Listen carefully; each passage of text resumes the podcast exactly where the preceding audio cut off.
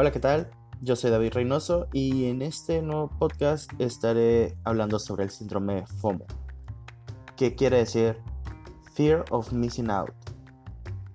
Y bueno, entrando en el tema, hay que aclarar que en sí las redes sociales online, como lo son Instagram, Facebook, Twitter, WhatsApp, TikTok, Snapchat, etc. Hay muchísimas. Cuando son empleadas de forma adecuada, enriquecen e incluso llegan a ampliar nuestro círculo social. Sin embargo, su uso excesivo, ya sea por la cantidad de horas que invertimos en ellas, haciéndonos llevar en ocasiones y de forma literal nuestro mundo digital a cuestas, puede generar riesgos en la población, especialmente adolescente, ya que en esta etapa de la vida predomina la necesidad de pertenencia al grupo. Las redes sociales multiplican el número de relaciones y amplifica la sensación de conexión entre ellas. A través de los likes, los me encorazona, solicitamos expresamente un feedback constante sobre aquello que decidimos, sobre lo que hacemos, sobre la imagen que deseamos transmitir.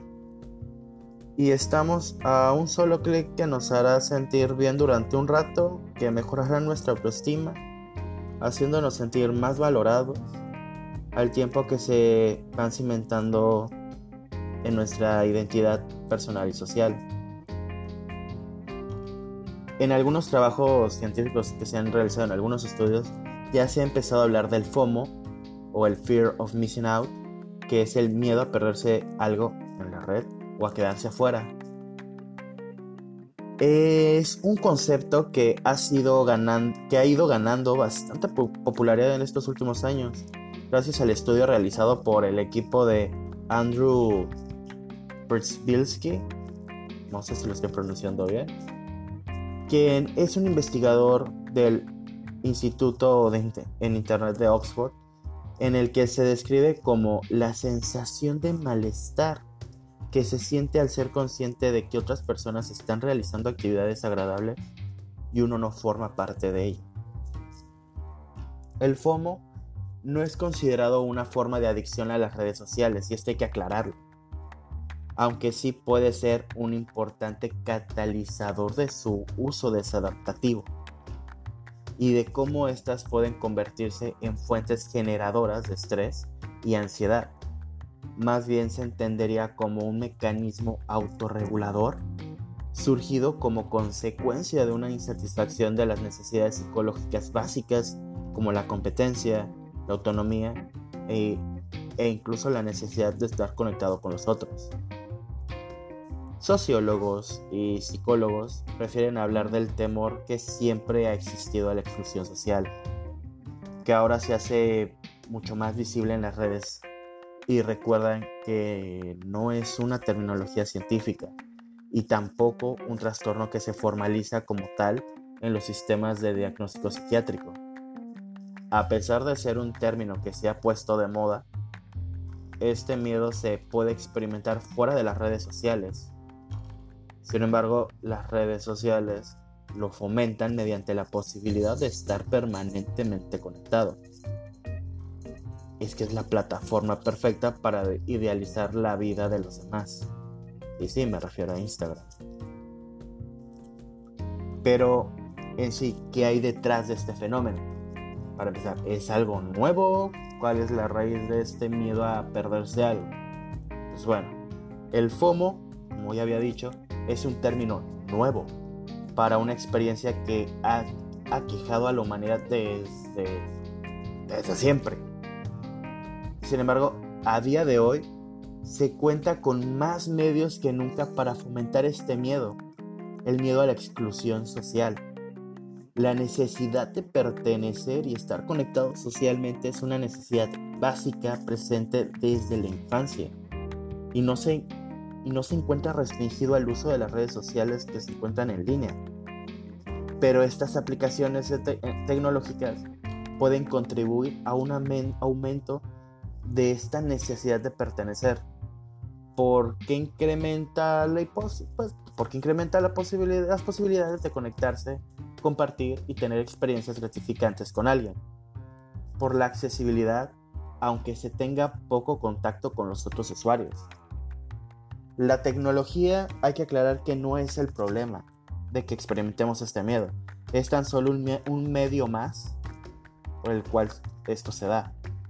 Siempre hemos tenido miedo a perdernos algo, pero la tecnología nos hace creer que podemos hacer algo para evitarlo y recuperar ese terreno perdido y ponernos al día sobre lo que está pasando en tiempo real sin quedarnos fuera y sin salir de casa en muchos casos.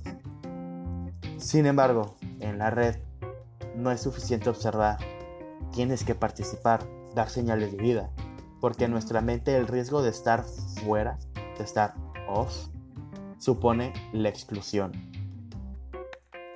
El porqué de este síndrome es el que la tecnología es simplemente un medio cuyas características lo favorece. Está en preguntas tan esenciales como ¿y si me he podido perder algo que me separa del grupo? ¿Es que ya no cuentan conmigo? ¿Me recordarán? ¿Alguno de mis logros serán importantes para alguien? ¿Me quiere? ¿Mi familia me quiere? ¿Mis amigos me quieren? ¿Merezco que alguien me quiera? ¿Acaso yo me importo? Ese es, esos son el tipo de preguntas esenciales que este síndrome y las tecnologías orientadas hacia las redes sociales llegan a favorecer, pues terminan creando esta incógnita personal en él. ¿Importo?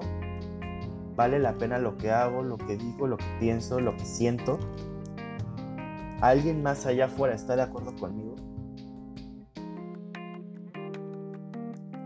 Y en sí el temor a sentirse desconectado es mayor entre los adolescentes, porque es el grupo en el que define su identidad.